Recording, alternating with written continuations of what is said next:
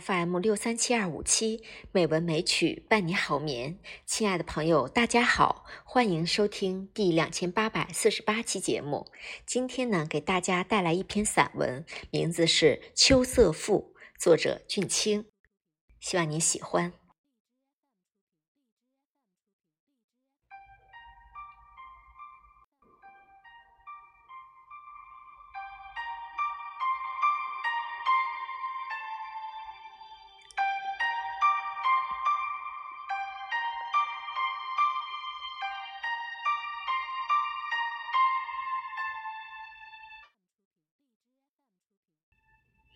时序刚刚过了秋分，就觉得突然增加了一些凉意。早晨到海边去散步，仿佛觉得那蔚蓝的大海比以前更加蓝了一些，天也比以前更加高远了一些。回头向古柏岭上望去，哦，秋色更浓了，多么可爱的秋色啊！我真不明白。为什么欧阳修作《秋声赋》时，把秋天描写的那么肃杀可怕、凄凉阴沉？在我看来，花木灿烂的春天固然可爱，然而瓜果遍地的秋色却更加使人欢喜。秋天比春天更富有欣欣向荣的景色，秋天比春天更富有灿烂绚丽的色彩。你瞧，西面山洼里那一片柿树，红的是多么好看，简直像一片火似的，红的耀眼。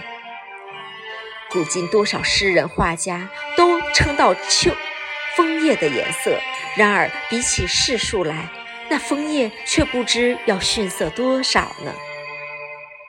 还有苹果，那驰名中外的红香蕉苹果也是那么红，那么鲜艳，那么逗人喜爱。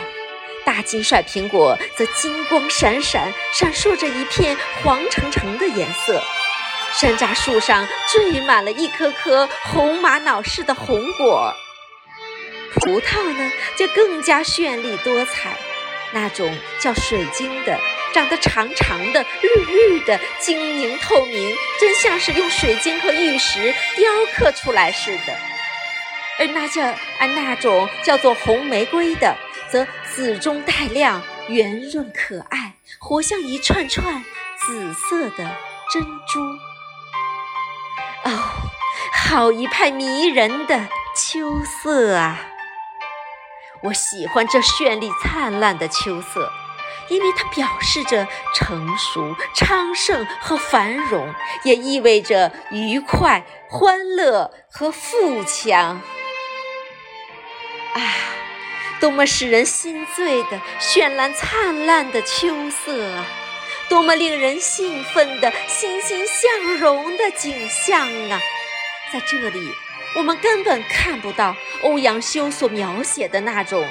其色惨淡，烟飞云掩；其意萧条，山川寂寥的凄凉景色，更看不到那种卧然丹者为槁木，木然黑者为星星的秋悲秋情绪。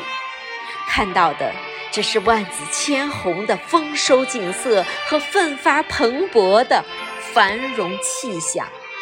因为在这里，秋天不是人生易老的象征，而是繁荣昌盛的标志。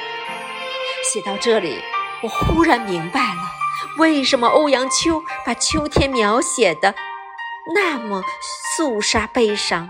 因为他写的不只是时令上的秋天，而是那个时代、那个社会在作者思想上的反应。我可以大胆地说。